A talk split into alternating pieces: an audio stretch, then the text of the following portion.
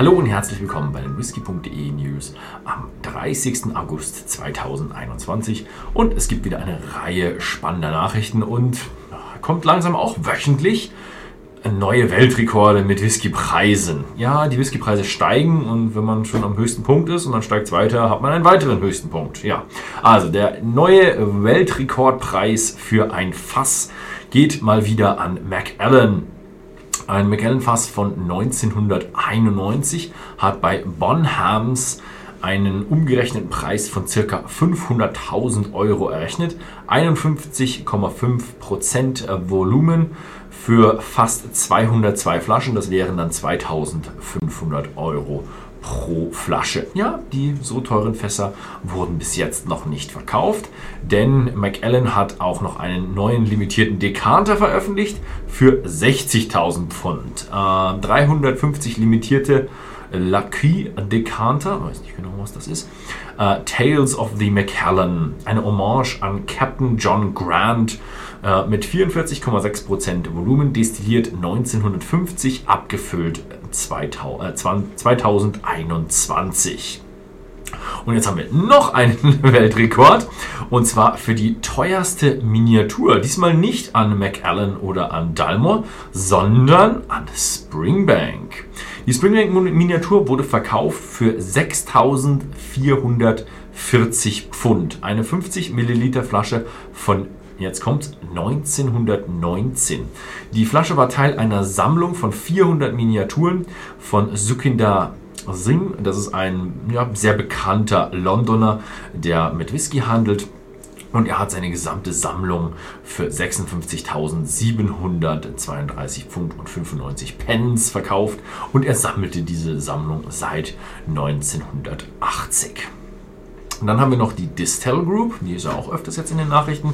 Sie präsentieren vier neue limitierte Whiskys.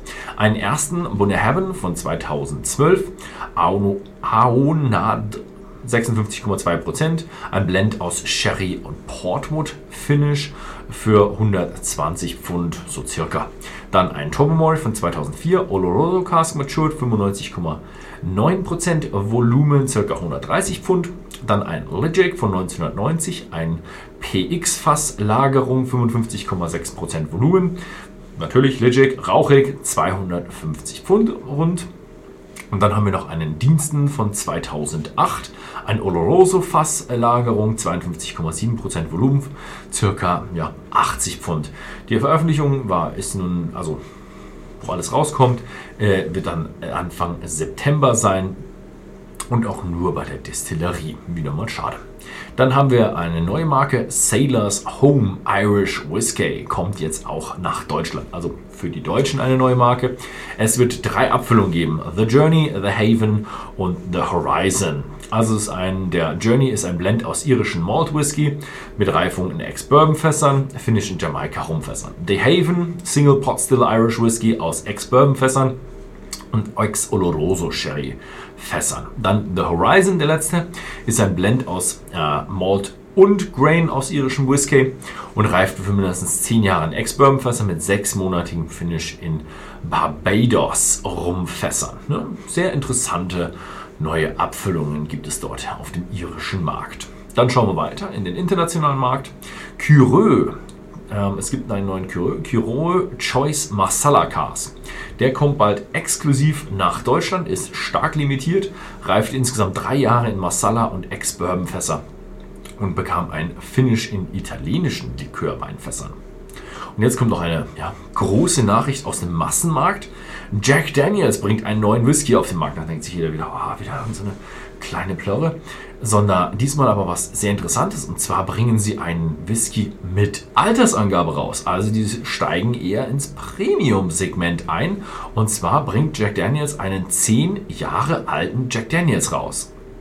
Das ist seit über 100 Jahren der erste Jack Daniels mit einer Altersangabe. Es ist ein Old Number 7 und der für 10 Jahre in Eichenfässern reifte.